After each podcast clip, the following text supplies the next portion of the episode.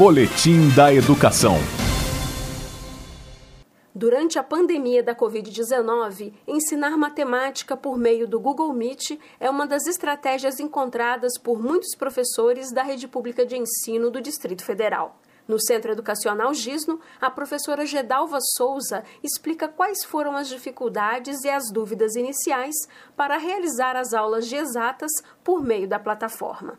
Claro que no início houve incertezas e muita insegurança. Nós nunca havíamos feito algo assim. Éramos acostumados com a sala de aula, com barulho, com os alunos levantando a mão, perguntando. E mesmo quando eles não perguntavam, a gente sabia quem não tinha entendido só de olhar a expressão de cada um.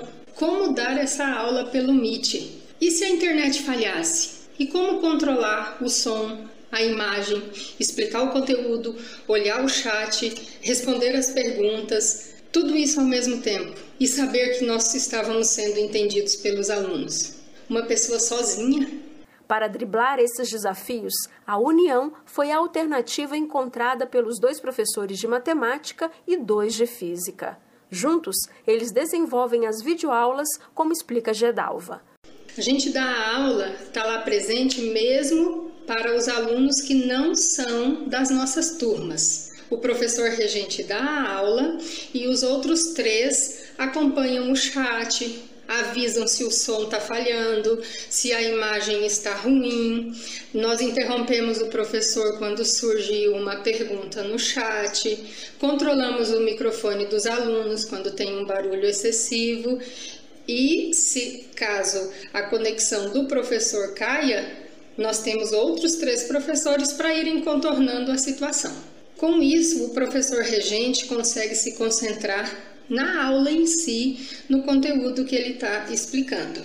Ainda sobre a metodologia de trabalho para as aulas de matemática, a professora Gedalva destaca. Todos os alunos têm uma aula de matemática e uma aula de física uma vez por semana. E nós usamos diferentes métodos um compartilhamento de tela, um slide, aula tradicional com o quadro branco e outras formas para a gente tentar alcançar os alunos.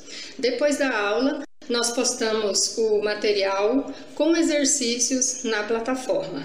Sabemos que não é a mesma coisa de antes com aquele contato presencial, mas temos certeza de que estamos atingindo grande parte dos nossos estudantes foi e está sendo um grande e prazeroso aprendizado.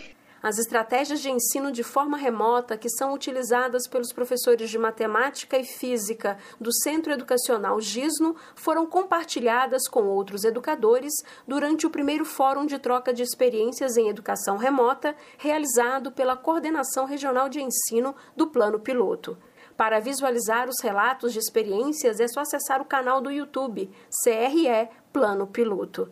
Jaqueline Pontevedra, da Secretaria de Educação, para a Cultura FM. Boletim da Educação.